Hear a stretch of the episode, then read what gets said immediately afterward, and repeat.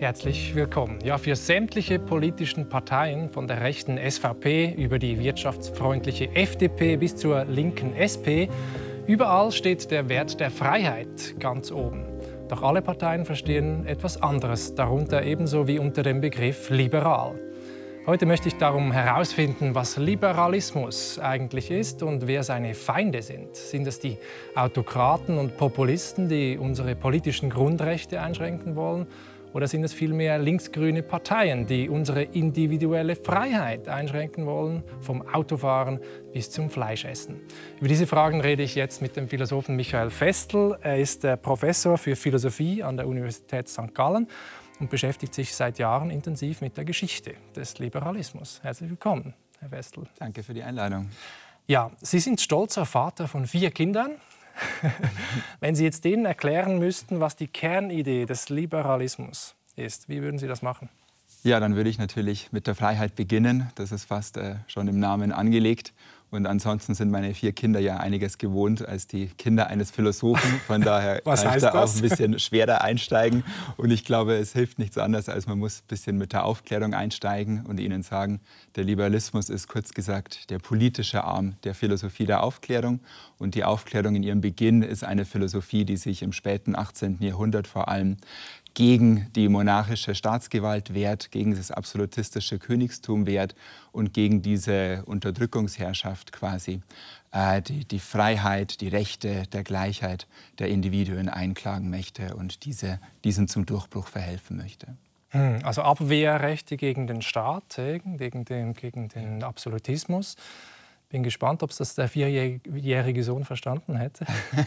der Vierjährige vielleicht nicht, aber ich würde jetzt eher auf den Elfjährigen dann äh, abzielen. Das ist mein ältester Sohn und der ähm, würde es hoffentlich verstehen. Aber es ist interessant, weil Sie gehen schon in die Geschichte zurück ja. und sagen, man muss die Aufklärung angucken, weil heute ist ja oft die Idee, sozusagen die Intuition, die viele haben vom Liberalismus, ist sozusagen, der Staat soll uns möglichst viele Freiheiten mhm. lassen. Er soll nur die Rahmenbedingungen setzen, aber dann soll jede und jeder nach ihrer eigenen Fasson glücklich werden können und für sich selbst bestimmen, was das gute Leben ist. Der Staat soll das nicht uns vorschreiben.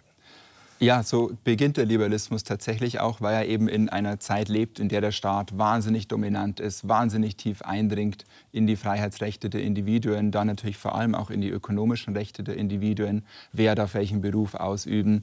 Was, äh, wo darfst du studieren? Was für Träume und Wünsche kannst du überhaupt haben? Mit wem darfst du Handel treiben? All das ist in dieser Anfangszeit, in der Liberalismus sich entsteht, all dieses in dieser Anfangszeit wahnsinnig präsent und deshalb ist es kein Wunder, dass der Liberalismus erstmal beginnt mit Abwehrrechten. Mhm. Aber das ist natürlich nur der, der erste Teil dieser Geschichte und dann emanzipiert er sich. Und auch die frühen Liberalen sehen schon, dass wenn wir dieses Ziel mal erreicht hätten, wenn wir diesen Obrigkeitsstaat mal los hätten und wenn wir vielleicht selbst den Staat nach liberalen Prinzipien einrichten könnten, dann könnte man mit diesem Staat natürlich noch viel mehr machen. Noch viel mehr machen in Hinsicht auf das Glück der Individuen, in Hinsicht auf die Freiheit der Individuen und vor allem natürlich auch in Hinsicht auf die Gleichheit der Individuen. Damals äh, äh, die wichtigste Gleichheit und Freiheit natürlich immer auch die Religionsfreiheit. Die Gleichheit der Religionen, dass alle gleich akzeptiert werden, die Freiheit der Bürger, sich zu einer bestimmten Religion zu bekennen. Alles das ist damals sehr, sehr wichtig. Also Heute geht es mehr um die Wirtschaft. Es war nicht nur der Kampf gegen ähm, den Adel, sondern auch gegen den Klerus, gegen die Kirche und die Macht der Religion natürlich damals im, im äh, was war das, 17., 18. Jahrhundert. Genau. genau. Und heute gibt es ja, meine, mit dem Wort liberal meinen alle ein bisschen was anderes, ehrlich mhm. gesagt. Also es gibt von linksliberal bis zu wirtschaftsliberal. Sie selbst unterrichten ja in St. Gallen als, als Professor, haben selbst auch BWL studiert. Ähm, und haben viele Wirtschafter bei Ihnen natürlich in der Vorlesung. Mit welchem Verständnis von liberal kommen denn die zu Ihnen? Ja, ich muss dazu sagen, in St. Gallen mache ich jetzt nicht groß, nicht viele Liberalismuskurse. Aber die Idee dort natürlich ist schon, die sind schon sehr stark geprägt jetzt von dieser wirtschaftsliberalen Einstellung. Nicht alle, äh, aber viele. Und die Universität St. Gallen wird ja auch oft dann damit assoziiert, mit dem eher wirtschaftsliberalen Teil der Aufklärung, der jetzt heute auch sehr in den politischen Diskursen sehr, sehr dominant ist. Also möglichst wenig Eingriffe vom Staat möglichst, in den genau. Markt, in die wirtschaftliche Liberale Freiheit. Parteien, das sind die, die sich ja schon im Namen ja. haben, das Liberale. Aber interessant ist natürlich auch, dass wenn ich es jetzt eher als Philosoph betrachte und philosophisch betrachte und dann vom Liberalismus spreche, dann, und das wollte ich ja mit diesem Bezug zur Aufklärung sagen, dann spreche ich von einem viel größeren Themenkomplex. Dann verstehe versteh ich darunter eine Idee, äh, wie man über Politik denkt, wie man Politik konzipiert. Und da ist es ein viel größerer Rahmen äh, als nur diese Fokussierung ja, auf die Wirtschaft. Das ist interessant. Ich glaube, darüber werden wir sicher noch reden. Mhm. Jetzt lassen Sie uns aber mal bei, dieser Wirtschafts-, bei diesem Wirtschaftsliberalismus bleiben. Es gibt ja auch eine lange Tradition, seit ja. Adam Smith zum Beispiel im 18. Mhm. Jahrhundert, diese unsichtbare Hand, die ja. berühmte, die den, sozusagen die, den Markt regelt und das schön verteilt bis ins 20. Jahrhundert dann auch sehr liberale Denker wie Milton Friedman oder äh, Friedrich August von Hayek mhm. zum Beispiel. Wie eng ist denn diese Verzahnung äh, zwischen Liberalismus und freiem Markt aus Ihrer Sicht? Ähm, ich würde sagen, dass es da keine enge Verzahnung gibt. Es gibt eine Verzahnung zwischen, wir brauchen eine Marktwirtschaft, aber es gibt nicht eine Verzahnung zu, der Staat muss sich komplett aus der Wirtschaft raushalten. Es geht von Anfang an, ging es darum, die Rahmenbedingungen zu setzen. Und das scheint mir auch heute das Wichtigste zu sein, dass der Liberalismus anpassungsfähig wird auf die gesellschaftlichen Umstände und auf die Rahmenbedingungen, die es dann dazu braucht. Und die Denker, äh, die, die Sie jetzt genannt haben, vor allem ähm, Friedman und Hayek, die würde ich sehr, sehr stark von dem Liberalismus abgrenzen, um den es mir jetzt hier geht. Adam Smith wäre nochmal eine andere Geschichte, der, glaube ich, wird zum Teil auch sehr, sehr falsch äh, mhm. gelesen und es ist mhm. deutlich weniger freiheitsliberal in diesem Sinne. Aber diese Ideen von Hayek und Friedman, dass man dem äh, Markt seinen Lauf lassen will und der Markt regelt dann alles andere und sorgt dann auch dafür, dass die Demokratie zur Durchsetzung kommt. Das halte ich für einen fundamentalen Irrtum. Und das hätten jetzt auch diese Vordenker des Liberalismus in der Aufklärung. Die wär, würden sich im Grab umdrehen, wenn sie hören würden, dass das die Art ist, wie ihr Denken weitergeführt wäre. Aber Marktwirtschaft ist wichtig, weil das Gegend, ein Gegner ja. ist auch der Sozialismus gewesen dann eine Zeit lang. Oder davon wollte man sich abgrenzen. Sozusagen. Marktwirtschaft und Privateigentum und ähm, Meritokratie, also dass äh, Verteilung von Gütern irgendwie ähm, auf Leistung beruht. Das, Leistungsgerechtigkeit. Das würde ich sagen, das ist ein integraler Bestandteil des Liberalismus. Okay. Aber um das sicherzustellen, braucht es natürlich deutlich mehr Gleichheit in den Startchancen zum Beispiel. Das ist etwas, was Friedman und, und Hayek nicht sehen wollen oder absichtlich vergessen. Ähm, und in dem Sinne sagen viele liberale Denker genau, also die, die Tradition der Liberalen, aber auch liberale Denker heute, Wirtschaftsdenker, äh, die sich mit Wirtschaft auskennen, liberal sind, zum Beispiel Thomas Piketty, die aus, aus Frankreich, ein französischer äh, war auch schon hier als Gast, war auch schon hier als Gast, ja. umso mhm. besser. Die äh, sagen quasi, äh, die, denen ist deutlich wichtiger, dass man, um wirklich eine Freiheit zu leben, auch eine Wirtschaftsfreiheit zu leben, braucht man gleiche Startbedingungen. Ja, Freiheit ist immer Freiheit für alle. Das heißt, man braucht irgendwie so eine Chancengleichheit, so gut wie ja. das halt geht. Ich meine, wenn wir jetzt bei dieser wirtschaftlichen Freiheit sind, da ist diese Woche in Argentinien ein neuer Präsident gewählt mhm. worden. Äh, Javier Milei heißt er. Und der wird als Anarchokapitalist bezeichnet, auch als Libertärer. Das ja. ist dann nochmal eine eigene Strömung, auch im Silicon Valley viel verbreitet. Elon Musk, Peter Thiel ja. und so weiter. Dieses libertäre Gedankentum, das sagt, der Staat muss auf das Minimale beschränkt werden. Würden Sie sagen, das gehört gar nicht zur Großfamilie des Liberalismus, sondern ist was ganz Eigenes? Ja, das würde ich sagen, ist einer der Feinde des Liberalismus, um es ganz ehrlich zu sagen. Sogar. Das ist sogar ein Feind auf der rechten Seite des Liberalismus, während vielleicht Sozialismus ein, ein Feind oder Feind ist vielleicht ein bisschen stark jetzt in dem heutigen Kontext, aber ein Gegner ist etwas, von dem man sich abgrenzt. Also ich würde sagen, auf der rechten Seite gibt es natürlich verschiedene Spielarten. Der Konservatismus wäre natürlich der klassische Gegner. Auf der rechten Seite noch weiter zurück der Monarchismus Sozialismus, der sich aber mittlerweile verabschiedet hat. Äh, und dann gibt es eben auf der rechten Seite aber eben auch noch den Libertarismus als Gegner von der liberalen Philosophie, von der ich sprechen möchte. Und äh, im amerikanischen Diskurs ist das ein bisschen klarer getrennt, wo man jetzt relativ klar sagen würde, die Demokratie, die Demokratische Partei, das ist die Partei des Liberalismus. Und das ist die Partei des Liberalismus in meinem Sinne. Und da ist Barack Obama zum Beispiel ein liberaler Politiker, weil er das Gesundheits, äh, das, das Social Welfare, das Gesundheitssystem, die staatliche Gesundheitsfürsorge ausgebaut hat. Ja, das sieht man genau das Gegenteil. Während ja. die konservative Partei, die Republicans, die sind jetzt eben auch die Partei, in der die Libertären äh, ihre Rolle finden, ihre Heimat. Am schönsten ausgedrückt natürlich mit Mitt Romney, der der Gegner von Obama 2012 war. Aber da haben natürlich die die Republikanische Partei auch gesehen, dass man mit diesem libertären, äh, mit diesem libertären Wirtschaftsdenken auch keine Wahlen mehr gewinnen kann, mhm. das Hayek ausgedient hatte. Und deshalb äh, ist diese Mitt Romney-Kampagne auch so grandios gescheitert. Und dann äh, man, war man ein bisschen führungslos, wusste nicht so recht, was man machen sollte in dieser Partei. Und das bereitete dann eigentlich erst den Aufstieg von Donald Trump dann vor, diese Niederlage des Libertarismus in der amerikanischen Politik. Ja, und bei Trump gibt es ja auch nicht nur diesen Slogan Make America Great Again, sondern auch, ähm, wie heißt es, Make Liberals Cry Again. Make Liberals Cry Again. Also da sieht man genau die Abgrenzung gegen das Liberale und wie das im, im US-Kontext nochmal noch mal anders verstanden wird, die Begriffe. Weil bei uns würden sich ja viele äh, aus der FDP zum Beispiel ähm, als, als liberal bezeichnen. Und wir haben eine Stimme mitgebracht, nämlich den Ständerat Andrea Caroni. Und ich habe mit ihm gesprochen vor vier Jahren und mhm. habe ihn gefragt, was denn eigentlich aus liberaler Sicht das Ziel der Politik ist.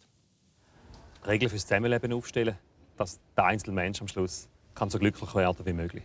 Glück ist das Ziel vom Einzelnen. Das wäre das Endziel der Politik. Für mich, vom Liberalen, schon, dass der Einzelne kann nach seiner Fasson dieser Zeit, dieser Beschränkten, die er hier auf Erde hat, kann glücklich werden und nicht nur irgendein Einzelner, sondern möglichst viele Einzelne möglichst glücklich werden. Und worin besteht das Glück? Da ist der Liberale offen und sagt, der Einzelne am Schluss muss, muss wissen, was ihn zum Glück führt. Der eine äh, wird glücklich, indem er sich künstlerisch entfalten kann, der andere, indem er möglichst viel Zeit mit möglichst großer Familie kann verbringen kann, der dritte möchte das Gewerbe starten. Jeder hat seine Vorstellung vom Glück. Und der Liberale möchte eigentlich möglichst Steine aus dem Weg herum, Freiheiten schaffen und Sicherheit rundherum schaffen, dass der Einzelne möglichst gute Voraussetzungen sein Glück dann kann suchen und finden.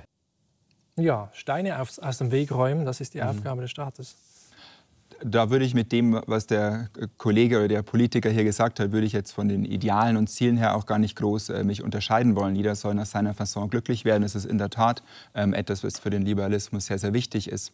Wo wir uns dann vielleicht unterscheiden würden, ich und, und, und der Herr von, von dem Interview jetzt gerade, wäre dann eben die Frage, was es braucht, was der Staat tun muss, um dieses Ziel auch tatsächlich zu verwirklichen.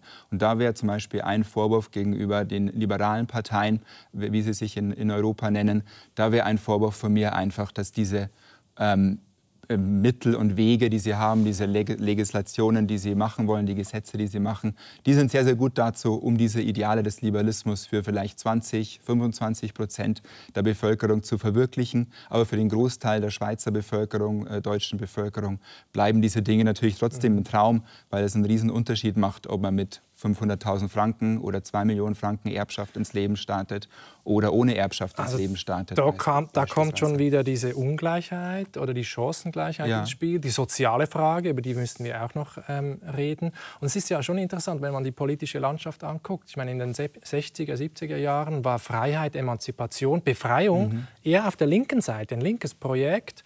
Und jetzt haben vor allem rechte Parteien, bürgerliche Parteien schwingen sozusagen die Fahne der, der Freiheit. Wie ist es dazu ja, gekommen? Das wäre tatsächlich auch ein bisschen mein Vorwurf gegenüber jetzt die Parteien. Wenn man es mal an Parteien festmachen will, was ich unter Liberalismus verstehe, in Amerika die Demokratische Partei, das hatten wir bereits.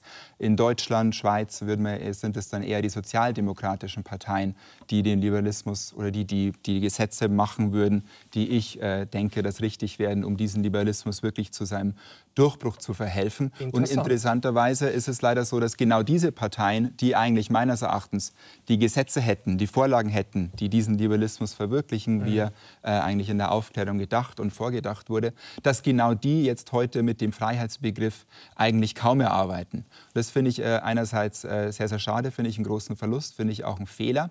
Ich komme gleich dazu, wie man diesen Fehler erklären kann und woher er vielleicht kommt. Und gleichzeitig natürlich jetzt die liberalen Parteien, aber auch noch stärker rechte Parteien. Auch in Deutschland ist es vor allem die AfD, die mit Freiheit wirbt. Interessanterweise die Partei, die mit der Aufklärung wohl wirklich mit Abstand am wenigsten zu tun hat. Die genau wirbt mit dem Hauptbegriff ähm, mhm. Frei äh, des Liberalismus, nämlich der Freiheit. Und der Unterschied hier ist natürlich offensichtlich, dass es verschiedene Freiheitsbegriffe gibt. Der Freiheitsbegriff der AfD ist einfach nur einer Freiheit von irgendwas, die Freiheit, keine Maske tragen zu müssen, die Freiheit, möglichst wenig Steuern zahlen zu dürfen, äh, die Freiheit, mein Geld in eine Steueroase zu bringen. Das sind die Freiheiten, um die es da ging. Die Freiheit, gegen irgendjemanden hetzen zu dürfen, weil er mir nicht passt.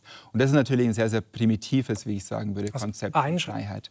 Einschränkung von außen in meine Handlungsoptionen sozusagen. Freiheit ist einfach Freiheit nur, wenn ich in Ruhe gelassen werde. Aber ja. Freiheit negativ zum Beispiel haben das manche bezeichnet. Und was wäre dann positive Freiheit? Freiheit? Positive Freiheit wäre eben die Sache, dass man sagt, ich brauche eine Freiheit, um gewisse Dinge zu verwirklichen. Ich brauche eine Freiheit, um ein Gewerbe zu starten. Das kam im Interview ja vor. Äh, diese Chance haben aber nur sehr, sehr wenige, dass sie ein Gewerbe starten. Um Gewerbe zu starten, braucht man eben Startkapital, braucht man äh, gewisse Sicherheit, die man sich holt, braucht man dann auch Zeit, um dieses Gewerbe aufzubauen. Alles das ist schwer zu bekommen für jemanden, der keine Eltern hat, die ihm beispielsweise Sicherheiten bieten, der kein Grundvermögen hat. Eine äh, soziale ähm, Maßnahme zum Beispiel, die, die mein Liberalismus sehen würde und für die auch Piketty zum Beispiel stehen würde, wäre die Idee einer, einer hohen Erbschaftssteuer beispielsweise. Eine hohe Erbschaftssteuer vor allem für dann höhere Vermögen. Also man muss auch zum ja, Beispiel ja. die Erbschaftssteuer progressiv denken. Und dann könnte man dieses Geld nehmen, das mit so einer Erbschaftssteuer kommt. Alle Vermögen über 200.000, die vererbt werden, zum Beispiel 50 Prozent. Alle Vermögen über 2 Millionen, wir haben 90 Prozent der Grund ist wieder diese Leistungsgerechtigkeit und Chancengleichheit. Genau. Alle sollen irgendwie dieselben Startbedingungen haben, dieselben Chancen. Und dann muss sich sozusagen jemand, der viel geerbt hat, hat es halt nicht verdient. So, und das sollte bekommen, man, genau, würde diesem, eigentlich ja diesem ureigenen Prinzip für das wirtschaftsliberale ja Parteien ja sagen, dass sie stehen, nämlich dass man es selbst schaffen muss, dass man ja. sich selbst äh, mit Leistung zu irgendwas hocharbeiten ja. können soll. Das wird da verhindert. Und natürlich sollte man dann auch fragen, was macht man dann konkret mit dem Geld, das man einnimmt mit so einer Erbschaftssteuer beispielsweise. Und ein direkter Weg, ein, ein fairer Weg, den, glaube ich, dann viele Leute auch akzeptieren würden, dass sie dann eine hohe Erbschaftssteuer zahlen, könnte zum Beispiel der sein, dass man das Geld, das dadurch kommt, nimmt, um jeden, der keine Erbe hat, jedem, dessen Eltern ihm nichts vererben werden oder ihr, mit 25 zum Beispiel in ein Startkapital. Das ist auch ein Vorschlag von Piketty. 150.000 Franken Startkapital. als Startkapital. Dann hätte diese Person wirklich diese Möglichkeit, ein Gewerbe dann aufzumachen ähm, oder diese anderen Dinge zu tun, die er hier erwähnt. Ja? Aber dafür braucht es eben diese grundsätzlichen ähm, Freiheiten und diese grundsätzlichen Möglichkeiten. Und in einer komplexen Gesellschaft wie der heutigen ist es nun mal sehr, sehr oft der Staat, der der einzige Akteur ist, der die Kraft hat und die Organisationspower hat, um diese Dinge dann auch wirklich umzusetzen. Mhm. Vielleicht noch, weil wir da jetzt ein bisschen abgekommen sind zu, zu, zu, Ihrer Ursprungsfrage, nämlich in den 60er und 70er Jahren, wie es da anders war, wie da zum Beispiel für Frauenrechte gekämpft wurde, wie auch äh, jemand wie Martin Luther King, der da natürlich ein Vorreiter war, den ich übrigens auch so, äh, als einen der wichtigen Denker des Liberalismus sehen würde, der auch im Namen der Freiheit und Gleichheit und der Werte der Aufklärung ähm, Gleichheit für Schwarze in den USA propagiert hat, neue Gesetze, das auch sehr erfolgreich war. Daraus entstand dann ein bisschen mit Lyndon B. Johnson, der zum, zum Teil dann eng mit ihm zusammengearbeitet hat, der amerikanische Präsident, der Nachfolger nach Kennedy, der hat dann wirklich das ganz, ganz stark umzusetzen versucht. Er hat einen War on Poverty, hieß es damals, einen War on Poverty erklärt. Und er hat eine sehr, sehr starke Umverteilungsmaßnahme gemacht. Man muss wissen, der, der Höchststeuersatz der USA in den 60er Jahren für hohe Einkommen war damals bei über 80 Prozent. Zwischen 1940 mhm. und 1990 haben die USA durchschnittliche höchste Einkommensteuersätze von über, über 85 Prozent im Durchschnitt. Und er hat dieses Geld genommen und hat wirklich sehr, sehr stark umverteilt, hat sehr, sehr stark versucht, die Slums zu reduzieren. Ja, und, und hat in dieser Richtung eigentlich genau viele Dinge gemacht, die den Liberalismus, so wie ich ihn ja, sehen ja, würde, aber ich meine, seit, das sagt auch Piketty, seit den 80er Jahren gibt es dann Reagan ja. und Thatcher und das, was man Neoliberalismus manchmal auch nennt, also wieder gegen die Regulierung, staatliche Regulierung. Und heutzutage leben wir in einer Zeit, wo die Autokraten und Populisten nur so sprießen. Also, und das sind mhm. natürlich auch Feinde, Herausforderungen für den Liberalismus, weil sie Grundfreiheiten einschränken. Das wollen. hängt dann natürlich zusammen. Vielleicht, wenn Sie jetzt die heutige Zeit angucken, was würden Sie sagen? Was ist so die, die größte Herausforderung für einen Liberalismus heute? Ja, im Grunde ähm, haben Sie schon gesagt, wo, wo man wieder ähm, ein bisschen hinkommen müsste. In den 80er Jahren kam es einen großen Backlash. Da wurden die, die Einkommensteuern drastisch gekürzt.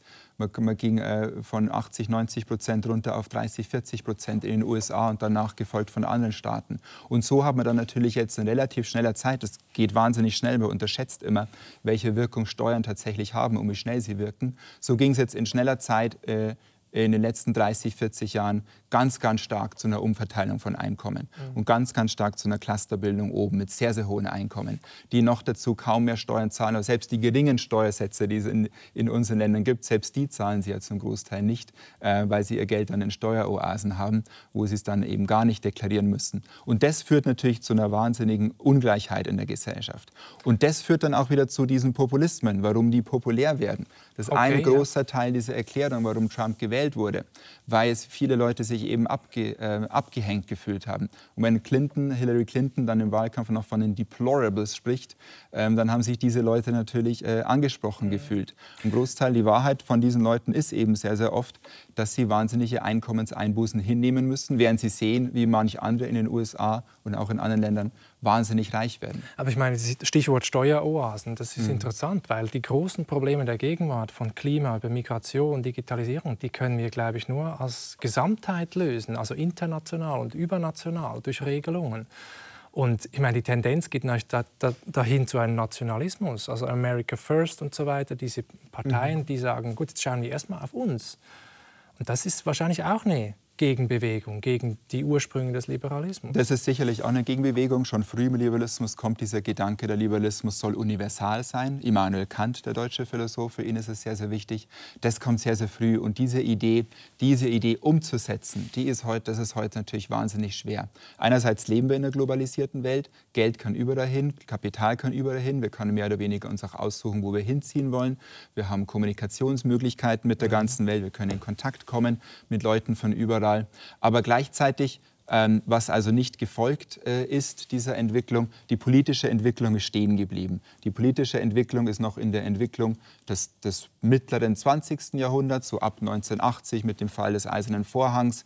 Da geht der Globalisierung eigentlich richtig los, ähm, nimmt richtig Fahrt auf. Und wir stehen politisch gesehen in vielerlei Hinsicht, nicht in aller Hinsicht, es gab auch schon viele Fortschritte, aber in vieler Hinsicht stehen wir noch in den 80er Jahren fest, in dem Staaten eben Exekutivgewalt nur in ihrem in in ihren Grenzen haben, während Kapital äh, überall hinwandert, während ähm, Probleme wie äh, äh, Immigration, Probleme wie der Klimawandel sind mittlerweile globale Probleme. Was wir also in der Schweiz machen gegen den Klimawandel, hat nur eine minimale Wirkung äh, auf den Klimawandel als Ganze. Was andere fernab von uns machen, wo wir keinen Einfluss darauf nehmen können, hat sehr, sehr große Auswirkungen, Auswirkungen auf uns und wir können aber nicht da äh, irgendwie eintreten. Und insofern wäre, das sagt tatsächlich schon Immanuel Kant äh, im späten 18. Jahrhundert, die Idee wäre, dass man etwas draufsetzt, supranationale Organisationen draufsetzt, die eben jetzt noch mal auf der Stufe darüber die Dinge, die die Nationalstaaten nicht allein regeln können, dass man dort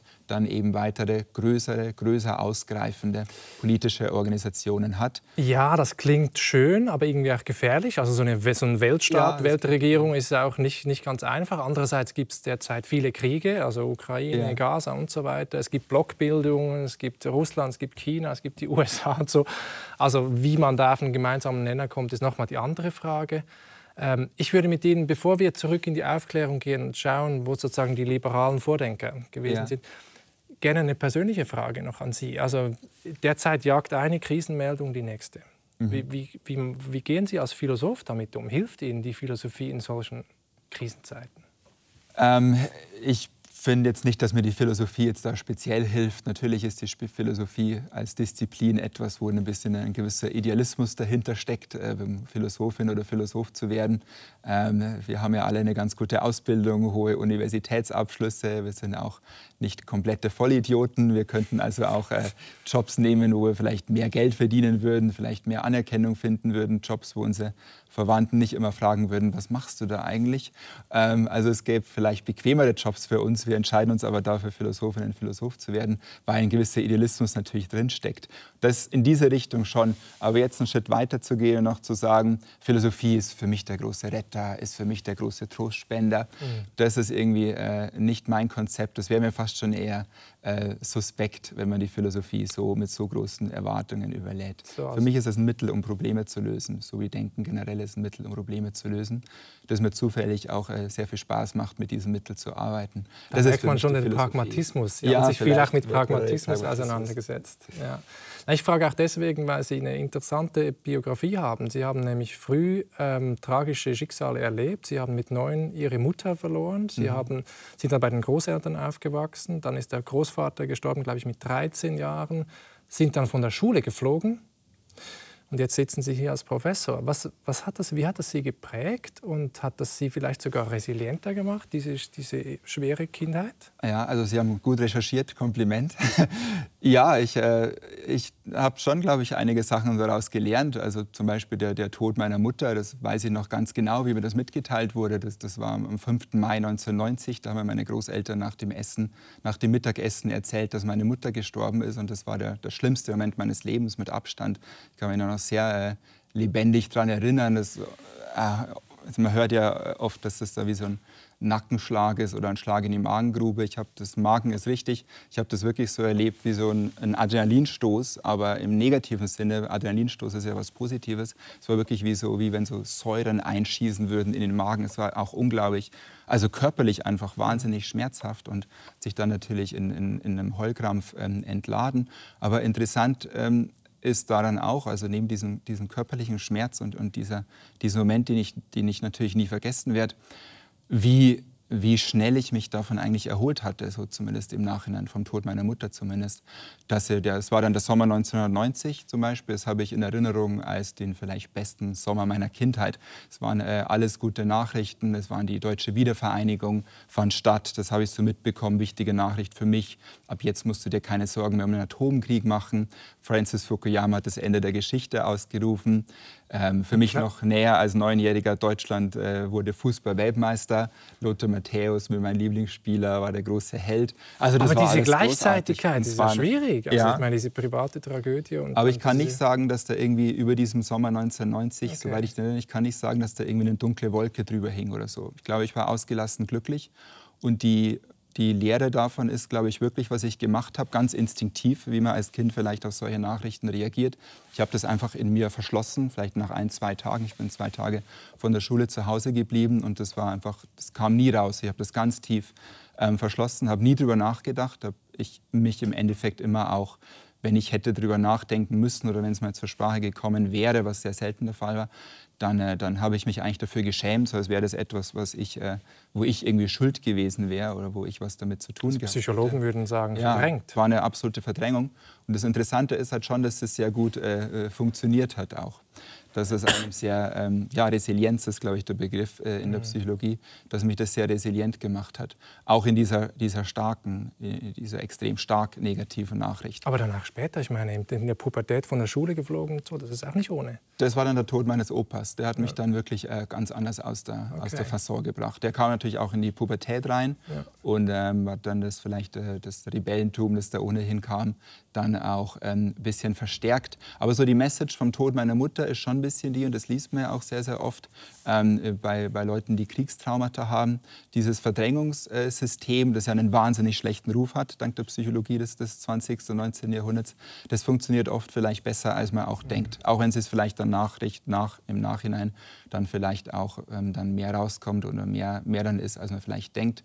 Aber gerade jetzt so mit den Krisen unserer Zeit, von denen Sie ja, mit denen Sie ja eingestiegen mhm. sind jetzt hier, muss ich schon sagen, dass ich zum Teil die ganz, dass ich da manchmal in diesem Moment denke, dass, dass es eine Möglichkeit ist, zu verdrängen und dass ich das manchmal auch mache, dass ich ganz bewusst bestimmte Artikel online nicht lese. News Avoidance heißt anschaue. das. Man schaut sie ja. wirklich nicht oder sehr dosiert. Ich will wissen, was Zeit. los ist, ich will die Fakten ja. wissen, aber sobald ich merke, es wird jetzt sehr, sehr emotional, ja. dann versuche ich wegzuschalten und versuche mich auch ein bisschen zu schützen. Was natürlich auch mit den Kindern zu tun hat. Das hat damit zu tun, ich weiß, ich muss einfach funktionieren. Ich habe jetzt keine Zeit, mich da jetzt groß äh, gehen zu lassen oder irgendwas. Wir haben vier Kinder, meine Frau arbeitet mehr als ich ähm, und die Kinder sind alle klein, das heißt, da muss man einfach morgens auf der Matte stehen und hat keine Zeit, jetzt da groß ähm, deprimiert zu sein. Insofern mache ich ganz, stehe da auch dazu, eine ganz äh, bewusste, sagt es sogar im sehr Fernsehen, sehr überraschend, äh, sehr überraschend. Äh, Avoidance-Strategie, die, okay. die mir hier, glaube ich, hilft, um, diese, um mich auch aufs Wesentliche zu konzentrieren. Und der, der große Punkt ist ja, bei diesen Krisen kann man ja relativ wenig auch dann machen. Ja. Man kann ja wenig da Genau, man, diese Ohnmacht gleichzeitig ja. und das, das, das große Wissen darüber. Jetzt lassen Sie uns vom Persönlichen weggehen und aufs Wesentliche kommen, nämlich auf den Liberalismus. Das ist das Wesentliche. Ja, des Themas, wieder wollte ich sagen. Okay. Entschuldigung. Ähm, und zwar, Sie gehen ganz weit zurück. Sie haben gesagt, das fängt ja. an in der Aufklärung. Ähm, England des 17. Jahrhunderts. Ähm, wann ist denn die Geburtsstunde ja. des Liberalismus? Ja, ich, da gibt es viele, viele Diskussionen und der Begriff selbst gibt es dann, dann erst später, also das, dass man Liberalismus in dem Sinne spricht, wie, wir, wie ich jetzt heute davon spreche. Aber ich würde auch sagen, die Geburtsstunde des Liberalismus ist äh, am Ende des 17. Jahrhunderts. Da ist die Geburtsstunde. Und natürlich der Name, den man damit assoziiert, ist John Locke. Der Name, wo ich äh, gerne hätte, dass wir mehr damit assoziieren, wäre noch Ludwig XIV.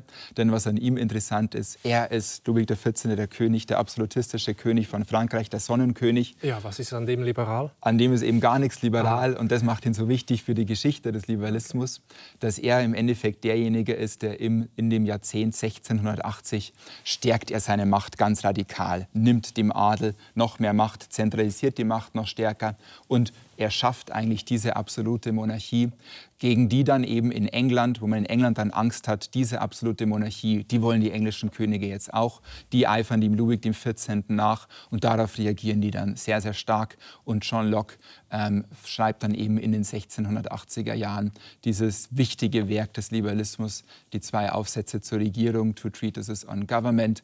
Und die sind ein bisschen, das ist so der Text, der vielleicht die Geburtsstunde des Liberalismus. Von 1690, John Locke, englischer Philosoph, wir sehen hier ja. Auch im Bild. Ähm, und er betont da dieses Recht eigentlich von Natur aus, dieses mhm. Recht auf Leben, auf Freiheit und auf Eigentum. Ja. Das dem Staat, also der Staat darf das niemandem wegnehmen. Ähm, gleichzeitig war Locke auch ein Befürworter der Sklaverei muss man, glaube ich, an dieser Stelle noch sagen. Ja, das ist äh, schwierig, wie genau er es gemacht hat. Ich würde sagen, Befürworter der Sklaverei ist relativ stark. Er hat eben ein Kapitel, wo er schreibt, das heißt das Kapitel über Sklaverei. Ja. Und da ähm, merkt man schon, dass er mit der Sklaverei nichts am Hut hat, groß, aber er setzt das ja auch ein Rechts philosophischer Text und Text der Jurisprudenz.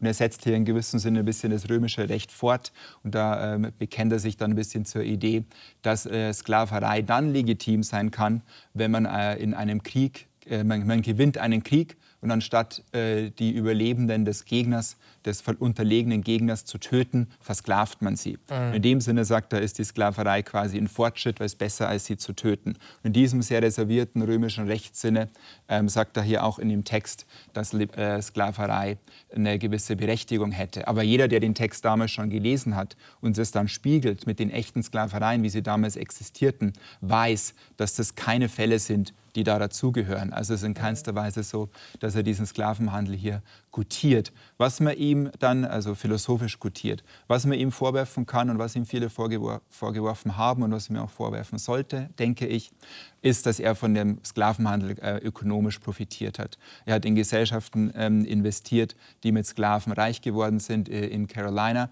Und er hat eine Sache gemacht, die ein großer Fehler war wohl. Er hatte einen Text zu der Sklaverei-Verfassung in einem amerikanischen Bundesstaat, damals Virginia, glaube ich, war es, hatte er diesen Text mitgeschrieben, diese, diese sozusagen Verfassung für einen Sklavenhalterstaat. Man weiß aber nicht genau, inwiefern war er da treibend oder inwiefern war er eigentlich nur so ein Anwalt, der wie, wie so quasi ein Testament geschrieben hat für andere Leute. Da hat er äh, war er involviert. Zu sagen, dass er Befürworter der Sklaverei ist, geht zu weit. Stark, ja. Aber dass er ähm, rassistische, rassistisch war, die Meinung hatte, dass ja. Schwarze unter uns stehen, das, ähm, da, da, da, in dieser Hinsicht ist er bestimmt schuldig.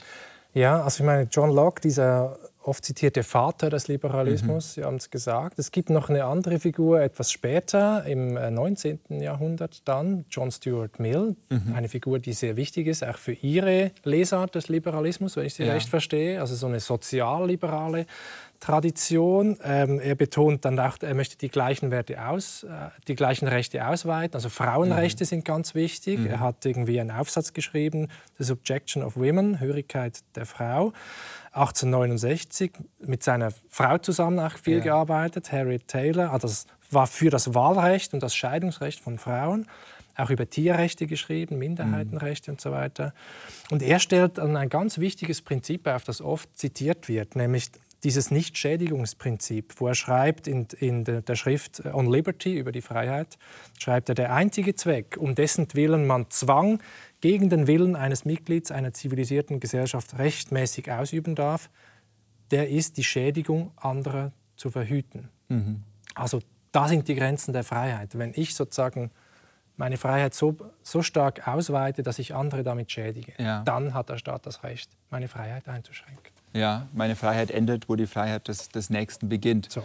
Das ist natürlich äh, ein, ein Kerndogma des Liberalismus und äh, was der On Liberty-Aufsatz von äh, John Stuart Mill war hier sehr, sehr bezeichnend und sehr, sehr wichtig. Und gleichzeitig kann man natürlich mit Mill das gleiche Spielchen spielen, das man auch mit Locke spielen kann. Denn bei, auch bei Mill gibt es ja sehr, sehr viele Dinge, die er schreibt, wo man sieht, dass der Liberalismus eben nicht für alle gilt. Ja, auch in dem Zitat, das Sie gerade vorgelesen haben, geht, macht er diesen wichtigen Zusatz, den wir gerne überlesen. Man darf keine Leute in zivilisierten Ländern zwingen. Okay. Aber er war natürlich auch der Meinung, dass zum Beispiel ein Staat wie Indien voller unzivilisierter Leute steckt. Und die darf man dann schon gegen ihren Willen zwingen, etwas zu tun. Also da hat er ganz klar eine zivilisatorische Mission ähm, äh, auf, seinem, auf seiner Agenda, die wir heute ebenso ablehnen würden wie diese Avancen zu, zum Sklaverei-Denken. Aber das ist schon eine Schwierigkeit, Bei, dass äh, Locke. Ja, genau, das bei- diesen liberalen Denkern, bei der Aufklärung, Ja. halt einerseits sozusagen diese Grundrechte kommen, aber andererseits auch Kolonialismus und Rassismus. Immer wieder eingeschränkt. Genau, und Sie würden sagen, man muss irgendwie das eine vom anderen trennen. Und es gibt trotzdem wichtige Einsichten, die wir da irgendwie bewahren Ja, müssen. na, ja, ich würde gar nicht sagen, muss das eine vom anderen trennen. Das, das hängt, äh, ist äh, un, untrennbar miteinander verknüpft. Das Interessante an liberalen Traditionen ist ja immer auch, dass der Liberalismus auch die Philosophie ist, die sich selbst da rausarbeitet, ja, über die Generation hinweg. Zum Beispiel, schon wenn man John Locke gesagt hätte, dass Frauen ein Wahlrecht haben sollen und Frauen gleiche Rechte haben sollen wie Männer, oder wenn man das Immanuel Kant gesagt hätte, die hätten sich kaputt gelacht. Und äh, ein, zwei Generationen später kommt dann John Stuart Mill und schreibt im Namen des Liberalismus die, gegen die Unterwerfung, gegen die Unterdrückung der Frau. Also er hat hier in dieser Hinsicht schon wieder Fortschritte gemacht äh, und andere auch. Und ähm, das Interessante an liberalen Denkern ist eben, dass sie immer ambivalent sind. Ja, und das hat aber weniger damit zu tun, dass sie liberal sind, glaube ich. Das hat mehr damit zu tun, dass sie eben auch Söhne und übrigens auch Töchter ähm, ihrer eigenen Zeit sind. Und wenn man so das ein bisschen äh, diese liberalen Denker mehr historisch einordnet, dann sieht man immer, dass sie aus unserer Zeit natürlich nicht perfekt sind. Wie sollen sie auch perfekt sein? Aber man sieht, dass sie eigentlich immer mindestens ein, zwei Schritte weiter sind als die Mehrheit. Mindestens ein, zwei Schritte weiter als der Mainstream. 1869 für komplette Gleichheit der Frauen einzuklagen, das ist äh, ein ordentliches Achievement. Ja, und Immanuel Kant 1789, 1795 in diesen Dreh äh, gegen den Kolonialismus anzuschreiben. Zu schreiben, dass es ein Zwangssystem ist, das wir anwenden. Das ist eine große Leistung. Gleichzeitig hat er natürlich auch, äh, gibt es diese Passagen bei ihm, wo er sagt, die schwarze Rasse ist minderwertig gegenüber der weißen Rasse. Also sie lassen uns immer wieder unbefriedigt zurück. Sie sind aber, wenn wir sie historisch betrachten, immer wahnsinnig weit. Und ehrlich gesagt, wenn vielleicht in 200 Jahren jemand unser Gespräch äh, hier hören sollte, Mit Sicherheit. vielleicht würde diese Person auch sagen, was haben die für perverse Annahmen? Ja. Wie sehr stecken die denn noch in ihrer Zeit drin? Ja, also was, was haben die damals noch gemacht? Was haben die im Jahr 2023 noch alles mit den Tieren gemacht, um die zu fressen? Ja. also insofern muss man natürlich immer, äh, nur damit sie Tiere fressen dürfen, haben sie äh, ganz schlimme äh, Dinge gemacht. Also man muss da sehr, sehr vorsichtig sein. Und ich, wichtig ist mir wirklich die zwei Dinge. Der Liberalismus, die, diese Denker, die wir, glaube ich, zu Recht als Klassikerinnen und Klassiker bezeichnen, die sind immer schon mindestens ein, zwei Schritte weiter als der Konsens ihrer Zeit. Das macht sie fortschrittlich, macht sie liberal. Und es ist der Liberalismus selbst, in dessen Namen immer wieder, in dessen eigenen Namen, immer wieder Fortschritte gemacht wurden, immer wieder mehr der Emanzipation sich auch verändert in der Geschichte Und der sich dann selbst verändert. Genau. Wir springen ins 20. Jahrhundert Mhm. und zwar zu einem wichtigen liberalen Denker, ähm, der ein Buch geschrieben hat, Theorie der Gerechtigkeit, Ja. und zwar John Rawls. Äh, 1971 ist das Buch erschienen. Da sind wichtige Gedanken drin und auch Gedanken darüber, wie viel Ungleichheit eigentlich gerecht ist. Und er hat da ein berühmtes Gedankenexperiment entwickelt mit dem Schleier des Nichtwissens. Und das schauen wir uns mal gemeinsam an.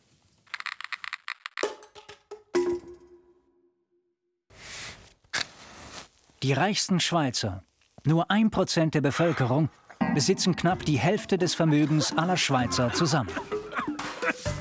Die Chance, dass ein Akademikerkind eine Hochschule besucht, ist in der Schweiz 1,5 Mal höher als die eines Nicht-Akademikerkindes. Frauen verdienen in der Schweiz für den gleichen Job im Schnitt 20 Prozent weniger als Männer. Ist das gerecht? Wie müsste eine Welt beschaffen sein, in der echte Gerechtigkeit herrscht? Stell dir vor, du kannst gemeinsam mit anderen festlegen, wie eine gerechte Gesellschaft auszusehen hat. Welche Güter verteilt ihr wie? Wer hat welche Rechte? Wer kriegt den Spitzenjob, den nur einer haben kann? Was ist ein gerechter Lohn?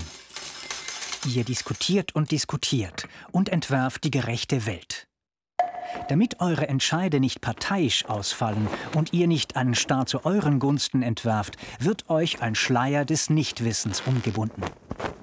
Hinter dem Schleier wisst ihr nicht, werde ich in dieser Welt eine Frau sein oder ein Mann? Werde ich in einer wohl situierten Akademikerfamilie aufwachsen? Oder als Kind einer mittellosen Migrantenfamilie? Lebe ich in der Stadt oder auf dem Land? Ohne oder mit Kindern? Bin ich sportlich oder eher nicht? Religiös oder atheistisch? Keine Ahnung. Ihr macht die Spielregeln, wisst aber nicht, an welcher Position ihr später spielen werdet. In diesem Urzustand werdet ihr euch auf wenige Prinzipien einigen, die eine gerechte Gesellschaft ausmachen. Das meint John Rawls, der Erfinder dieses Gedankenexperiments. Er glaubt, ihr entscheidet euch hinter dem Schleier des Nichtwissens für eine Gesellschaft, in der es den am schlechtesten Gestellten möglichst gut geht. Denn ihr könntet ja in dieser Position sein. Dieses sogenannte Differenzprinzip behauptet, selbst Ungleichheiten können gerecht sein, nämlich dann, wenn sie denjenigen zugutekommen, die am wenigsten haben. Das heißt, der CEO einer Großbank darf sich ohne schlechtes Gewissen einen exorbitanten Lohn auszahlen, wenn auch der Angestellte am Bankschalter mehr verdient. Gegen Ungleichheit kann man nichts sagen, solange alle davon profitieren. Stimmt das? Was ist gerecht?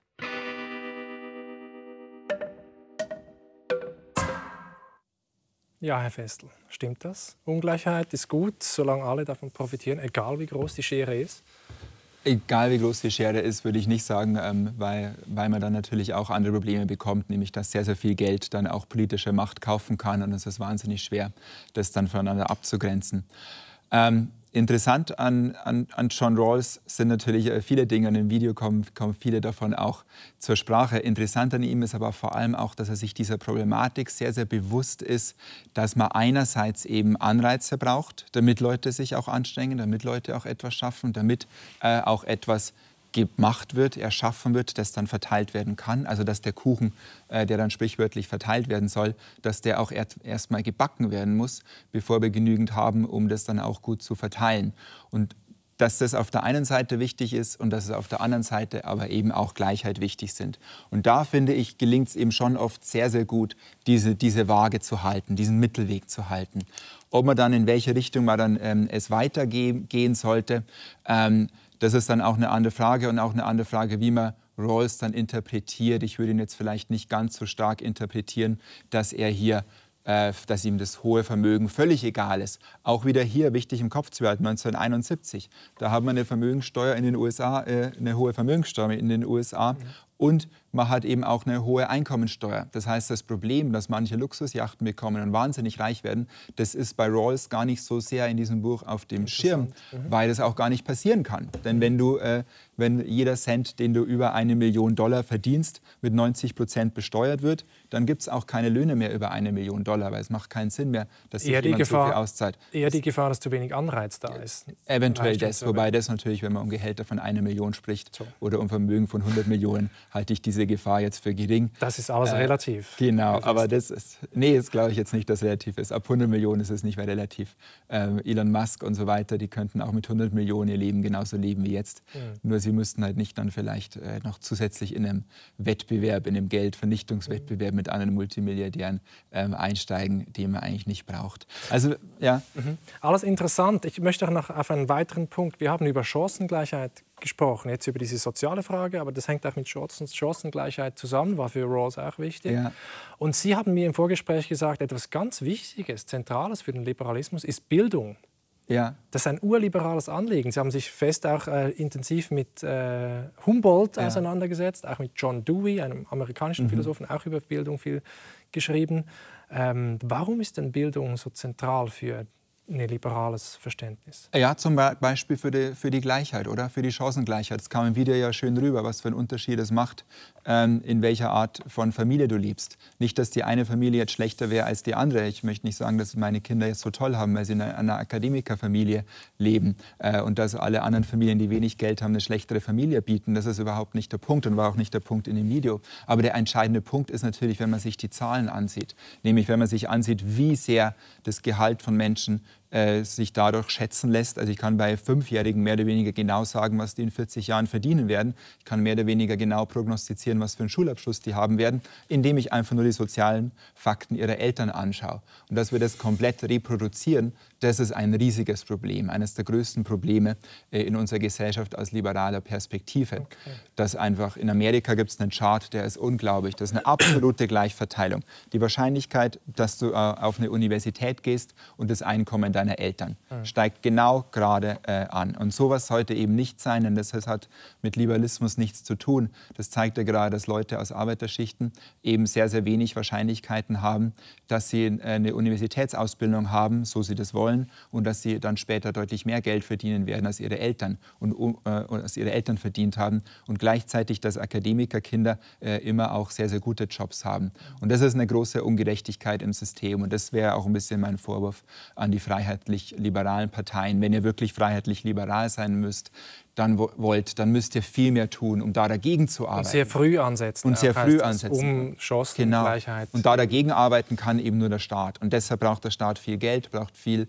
ähm, viel, viel Ausrüstung und auch viele Rechte, um diese Dinge umzusetzen. Eine konkrete Maßnahme wäre? Und Bildung äh, ist eben jetzt vielleicht die wichtigste, die zentralste Maßnahme, dass man die Bildung eben, die Bildungseinrichtungen so baut, dass sie für alle gleich zugänglich sind, dass alle gleiche Chancen haben, indem man zum Beispiel Aber das mehr... fängt ja schon ja, in der Kita an. und so. Also ich meine in der Kita hoffentlich Bei vielleicht den Eltern noch nicht, zu Hause, wenn man irgendwie die Sprache ja. nicht so gut lernt und so. Das sind alles Nachteile und da könnte der Staat natürlich auch versuchen, kompensierend einzugreifen, indem er zum Beispiel versucht, dann Nachmittagsprogramme, kostenlose Nachhilfelehrer anzubieten. Zum Beispiel in dem Gymnasium, an dem mein Sohn jetzt beispielsweise ist, gibt es dann noch kostenlose Extrastunden für diejenigen, die jetzt im ersten Deutschtest des Jahres nicht so gut abgeschnitten haben.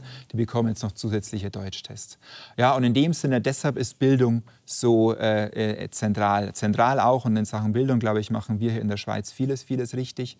Ähm, zentral auch, dass die Universitätsausbildung sehr, sehr günstig ist. Das ist ein, großen, ein großes Problem in den USA, dass die Universitätsausbildung, äh, zumindest in den guten Universitäten, die, die einem dann später gute mhm. Jobs bringen, die ist wahnsinnig teuer und es ist sehr, sehr schwer da an ähm, äh, an, an, an, Stipendium ranzukommen und so weiter. Ja, interessant. Historisch gesehen, weil, weil Sie mich zu Humboldt gefragt haben, ja. wenn ich dazu noch was sagen darf. Gerne, ja. Historisch gesehen entsteht diese Bildungsidee, glaube ich, ähm, im frühen 19. Jahrhundert, 1810er, 1820er Jahre. Und die entsteht ein bisschen als Reaktion auf die französische Re Revolution und noch genauer als Reaktion auf das Scheitern der französischen Revolution. Denn in der französischen Revolution nimmt sich ja das Volk zum ersten Mal die Macht. Er verwirklicht eigentlich das, wofür der Liberalismus bis dahin ähm, stand, nämlich dass jetzt das Volk herrschen soll und nicht mehr der König.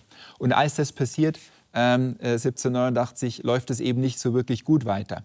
Das Volk äh, äh, übernimmt zwar die, die Macht, aber die Probleme sind nicht beseitigt. Im Gegenteil, es entsteht die Terror, es entstehen bürgerkriegsähnliche Zustände. Und eine Lehre, die dieser Wilhelm von Humboldt daraus zieht, und das, glaube ich, macht ihn so wichtig für den Liberalismus und ihn auch so unterschätzt, eine Lehre, die er daraus zieht, ist, dieses, dieses Volk, diese französischen Bürger, denen hatte man jetzt plötzlich die, die Rechte gegeben, die Freiheit gegeben, aber niemand hat sie irgendwie darauf vorbereitet, was sie tun sollen, wenn sie diese Freiheit haben. Es gab damals keine allgemeine Schulbildung. Die konnten nicht unterscheiden, wer sagt mir jetzt die Wahrheit, wie sind die Dinge wirklich. Die konnten nicht mehr lesen und schreiben zum Großteil. Und daraufhin sagt, sagt äh, Humboldt, wir müssen zuerst jetzt mal bevor wir wirklich jetzt mit Demokratie und Republikanismus ernst machen, brauchen wir erst ein Volk, brauchen wir erst Bürger, die gebildet sind, das zu machen. Das ist wieder diese positive Freiheit, die ja, es genau. auch braucht, diese Ermöglichung, die Chancen. Äh, genau. Ja. Und das versucht er in Preußen umzusetzen. Das, ja. das, das macht ihn interessant als preußischer Reformer. Ja. Jetzt müssen wir noch über eine wirkliche Schwierigkeit reden des Liberalismus in heutiger Zeit. Wir haben schon dieses Globale angesprochen, das schwierig ja. ist zu handeln. Das andere ist natürlich das Klima. Naturschutz, ja. also Naturzerstörung, Artenvielfalt mhm. und all diese Geschichten, das verlangt ja auch Einschränkung und äh, Verzicht. Und der Liberalismus war immer auch mit Fortschritt verbunden, mit Wachstum verbunden und so weiter.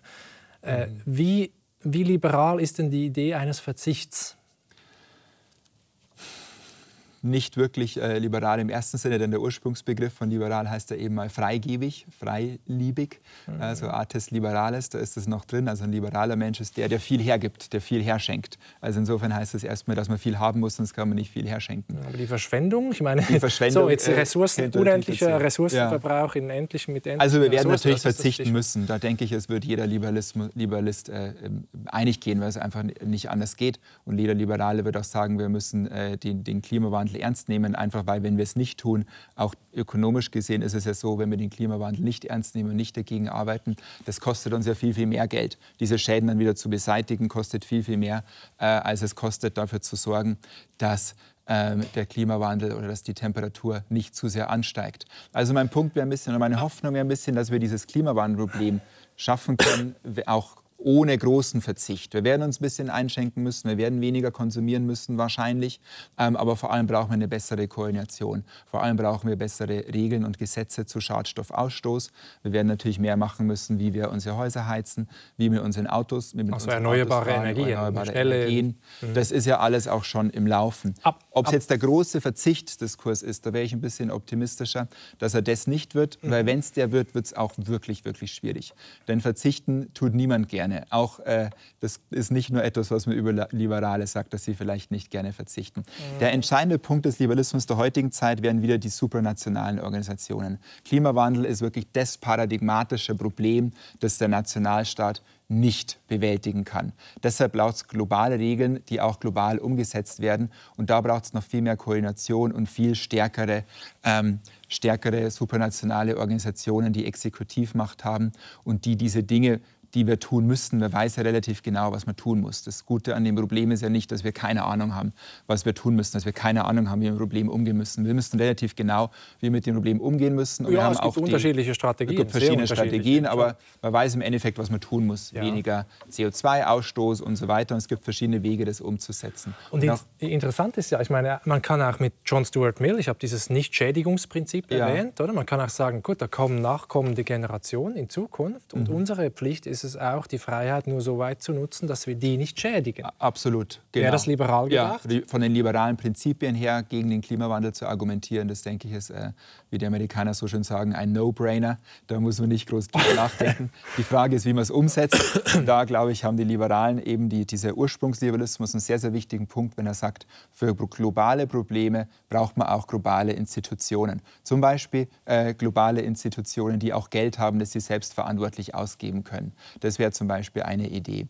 Ähm, eine globale Mindestbesteuerung für Unternehmensgewinne, so wie sie jetzt ja kommt und wie es jetzt gerade im Land für Land verabschiedet wird. Das ist ein Weg in die richtige Richtung. Und dieses Geld jetzt zum Beispiel einer globalen Institution zu geben oder einer supranationalen Organisation zu geben, sodass die selbst entscheiden kann, in welche Klimaschutzprojekte sie, äh, ähm, sie investiert, das wäre noch äh, eine interessante Sache. Ja, da könnte man zum Beispiel auch eine neue gründen. Man könnte es unter dem Dach der UNO machen, man könnte es äh, sich überlegen, äh, ob die, die EU vielleicht einen Fonds macht für die EU-Mitglieder Mitgliedsländern einen Fonds macht, der dann äh, äh, Ökoprojekte innerhalb der EU sponsert, diesen supranationalen Organisationen also mehr Budget macht, äh, zu geben, sodass sie selbst Projekte äh, lancieren kann, die dann optimalerweise auch ähm, auf der ganzen Welt sucht nach gewinnbringenden Projekten. Ein aber, Punkt aber trotzdem ist dann wieder dieses Gefühl da einzelner Menschen oder Staaten, dass man von außen jetzt irgendwie Pflichten bekommt und da wird reingeredet und wir ja. haben keine Selbstbestimmung mehr und es ist Bevormundung und so weiter, Paternalismus und ich darf nicht mehr und so weiter. Das ist doch die Regung oder die Reaktion.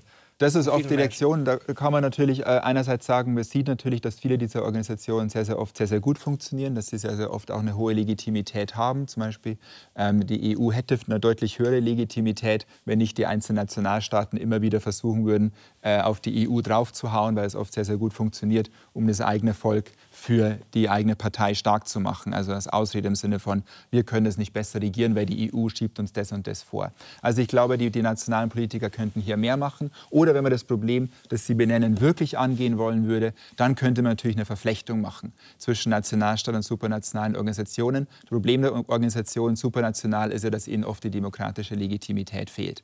Genau. Aber man könnte ja zum Beispiel sagen, dass ein Teil der Abgeordneten, die man wählt, das ist übrigens ein Vorschlag innerhalb der EU, der momentan diskutiert wird, ein Teil der Abgeordneten, die man in nationalen Parlamenten wählt, die sind zugleich die Leute, die dann im Europaparlament sitzen und zugleich die Leute, die dann in Europa auch Entscheidungen treffen. Also man kann zum Beispiel globale Organisationen so organisieren, dass ihre Mitglieder direkt gewählt werden von den einzelnen Staaten. Mhm. Ja, und es gibt da äh, verschiedene Umweltorganisationen, auch Wahlschutzorganisationen, die haben da Prinzipien, wie sie mit solchen Dingen umgehen, die schon deutlich weiter fortgeschritten sind als das, was wir machen. Im Endeffekt fehlt uns ein bisschen an Kreativität, was die supranationalen Dinge betrifft. Ja, aber man spürt so ein bisschen das, was Sie auch als Geburtswehen eines neuen Liberalismus ja, äh, bezeichnen. Also wenn alle irgendwie sagen, der Liberalismus ist in der Krise, irgendwie von rechts gibt es die Autokraten, von links gibt es ja. diese Vogue-Bewegung oder diese, diese Ideen, dass wir mehr verzichten müssen und mehr Verbote brauchen und so.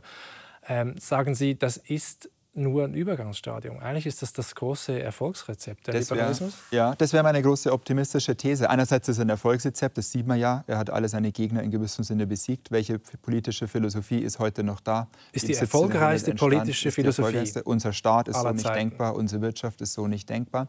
Und ich glaube auch, dass es nicht, ich sehe überhaupt nicht, dass der Liberalismus ein alter, kranker Mann wäre. Er leidet momentan Schmerzen. Brexit, die Wahl von Donald Trump, die Erstürmung des Kapitols, dass er mit dem Projekt äh, einer Vereinigten Vereinigten Staaten von Europa nicht weiterkommen. Das sind alles große Schmerzen für den Liberalen in meinem Sinne. Aber ich glaube eben, die Schmerzen, die es gibt, sind eben nicht die Rheumaschmerzen, die Asthmaschmerzen eines alten Mannes, der irgendwie noch gerade noch am Krückstock daherkommt und bald den Löffel abgibt. Ich glaube tatsächlich, die Schmerzen, die wir, die Schmerzen, die wir haben, die wir sind, sind Geburtswehen.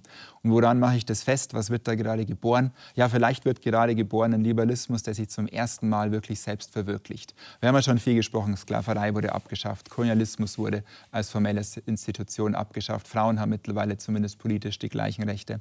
Und dieser Weg geht weiter und dieser Weg ist für viele schmerzvoll und mit Anpassungen verbunden. Aber überlegen wir einfach nur mal die letzten 20 Jahre, was wir für Fortschritte gemacht haben in homosexuellen Rechte, in Tierrechte, nochmal in Gleichberechtigung, auch in Umweltschutz, zumindest vom Bewusstsein her, haben wir unglaubliche Fortschritte gemacht.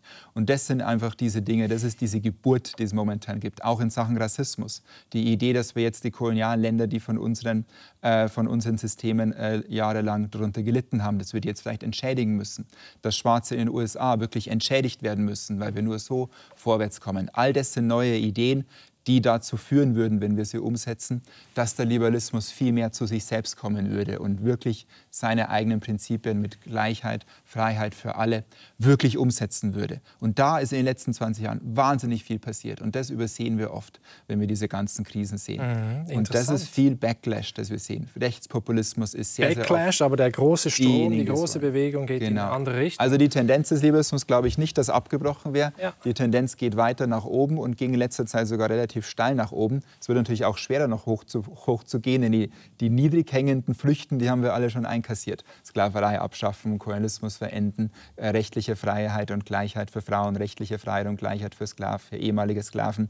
Das haben wir alles schon gemacht. Die, das materiell jetzt auch noch zu verwirklichen, diese Gleichheit das wird immer schwerer. Der, der Berg wird sozusagen, bis man zum Gipfel kommt, wenn es den überhaupt gibt, der Anstieg wird immer steiler. Und die Schmerzen werden dann vielleicht ja, auch dieses, dieser große Fels der globalen Gerechtigkeit, also genau. Global Governance, ja. das ist schon ein Riesenthema. Absolut, das wird dann das nächste ganz große Thema. Dann, kommen, dann wird AI dazukommen, ob wir es schaffen werden, die, die uh, Artificial Intelligence so zu nutzen, dass, wir sie, dass sie uns weiterhilft, die Ziele zu verwirklichen. Aber das wäre tatsächlich meine große Message auch ja. am Ende, dass der, der Liberalismus weiterhin in meinem Sinne zumindest viel, viel Grund hat, optimistisch zu sein. Und dass wir natürlich immer wieder kleine Ausschläge nach unten sehen. Aber der große Makrotrend, den sehe ich nicht unterbrochen. Im Gegenteil, den sehe ich sogar stärker werdend auf Basis dessen, was ich gerade gesagt habe. Herr Festel, das tut sehr gut zu hören in diesen Zeiten.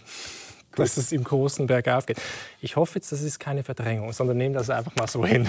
Gut. Vielen herzlichen Dank für das Gespräch. Auch.